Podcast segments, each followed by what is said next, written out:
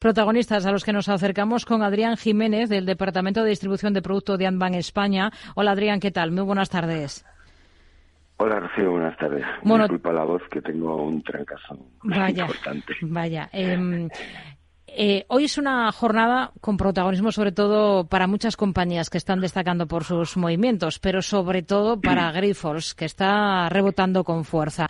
Esta mañana ha tratado de resolver pues todas esas dudas que sembraba la misma compañía en la última jornada cuando no daba explicaciones muy coherentes a las preguntas que, que le hacían los analistas en la conference call después de su presentación de resultados. Ha tenido que enviar varios hechos relevantes a la CNMV esta jornada y entre lo que señala, por ejemplo, dice que espera que la generación del flujo de caja se recupere este 2024 y llegue a 5 millones. No sé si le han convencido las explicaciones que ha dado Grifols hoy.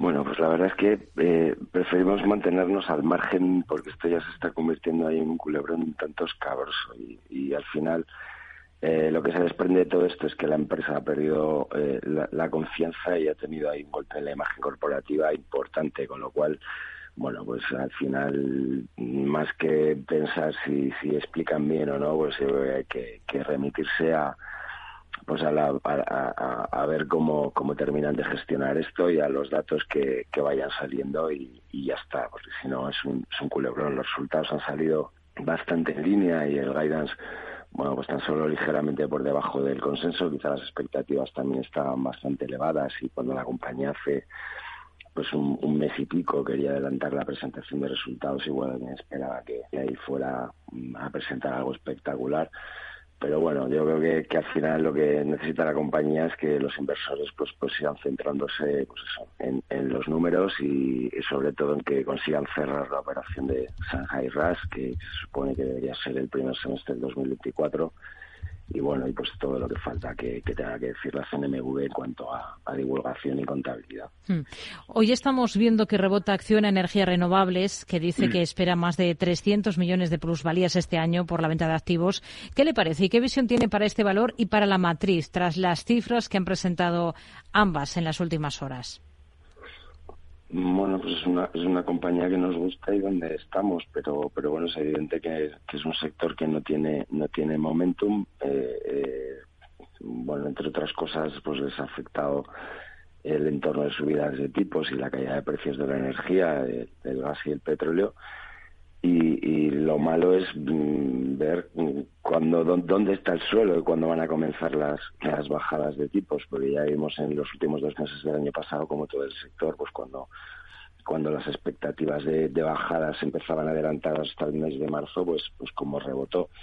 Eh, pero bueno, la compañía nos parece una compañía de calidad con proyectos muy maduros y, donde creemos que sí que puede haber hay oportunidad para la segunda parte del año. Hmm.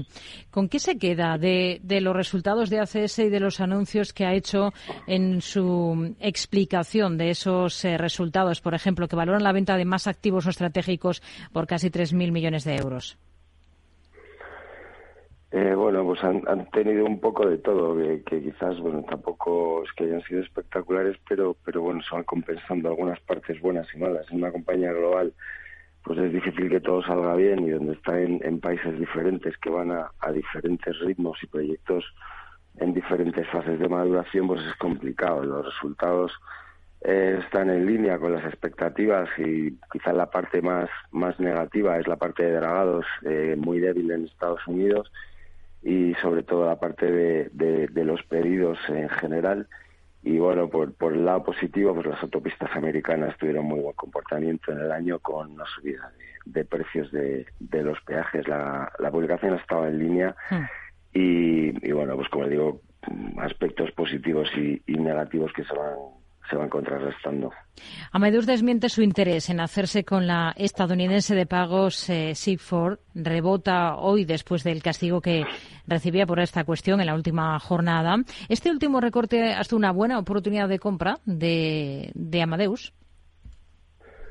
Pues creemos que sí. Eh, también es otro valor que, que, nos gusta todo lo que tiene que ver con, con turismo y las cifras de reservas están recuperando niveles de pre-COVID eh, las recomendaciones están subiendo a, nivel de los analistas y bueno, ayer pues, la es que sorprendió al mercado la, noticia porque no, no se entendía, no se encontraba mucha lógica, no se veía eh, dónde podía estar el interés y bueno, pues los resultados fueron aceptables, quizás empañados por esto que, que nadie lo entendía. Y hmm. luego, pues bueno, pues pues ahora se ha quedado Hay otros movimientos interesantes en la bolsa española, por ejemplo, esa caída que se acerca al 5% a esta hora en Acerinox. ¿Qué es lo que menos convence de las cuentas de la compañía? Bueno, lo que menos nos convence es la, sangría esta continua que están teniendo con, con Baro Stainless eh, Malasia. Es eh, bueno, la compañía que, que bueno, pues su estrategia ha estado más focalizada en Estados Unidos por, pues es donde los precios son más altos, pues bueno, quizás se mete yo ahí por por tener posición en Asia y es una planta que nunca ha ido nunca ha ido bien, siempre muy penalizada por bueno, pues estar ahí muy cerca de, de la sobreproducción a precios muy bajos de, de China e Indonesia. Y este año pues también le está afectando mucho el tema del precio de, del níquel. Eh, el precio del níquel y el precio del acero pues van muy ligados y ahora la, la, la producción, la oferta de, de níquel, sobre todo por parte de Indonesia, que es el principal productor, pues es, es enorme, con lo cual pues está haciendo, eh, bueno, pues hay un tope a posible subida del, del acero, con lo cual pues, pues ahí está ser penalizada. Hmm. Está subiendo con fuerza en el continuo Viscofan. Aquí la clave está en esas perspectivas que ha publicado para este año y que supondrían elevar el beneficio neto entre un 10 y un 15%, entiendo, ¿no? Sí, eso por un lado, que es pues desde hace ya pues, varios periodos de, presentación de resultados, que lo que más mira el mercado es el guidance, más que los que los números, ¿no? Y, eh, bueno, la compañía dice que está en condiciones muy favorables para, para crecer de manera significativa, tanto en ingresos, evita y, resultado neto, y eso está empujando al valor.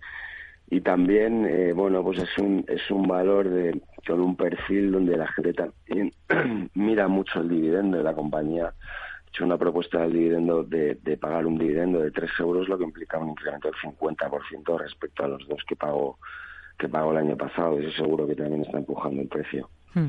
Adrián Jiménez, del Departamento de Distribución de Productos de Anban España. Gracias, muy buenas tardes y cuídese. Gracias, buenas tardes, chao, hasta ahora.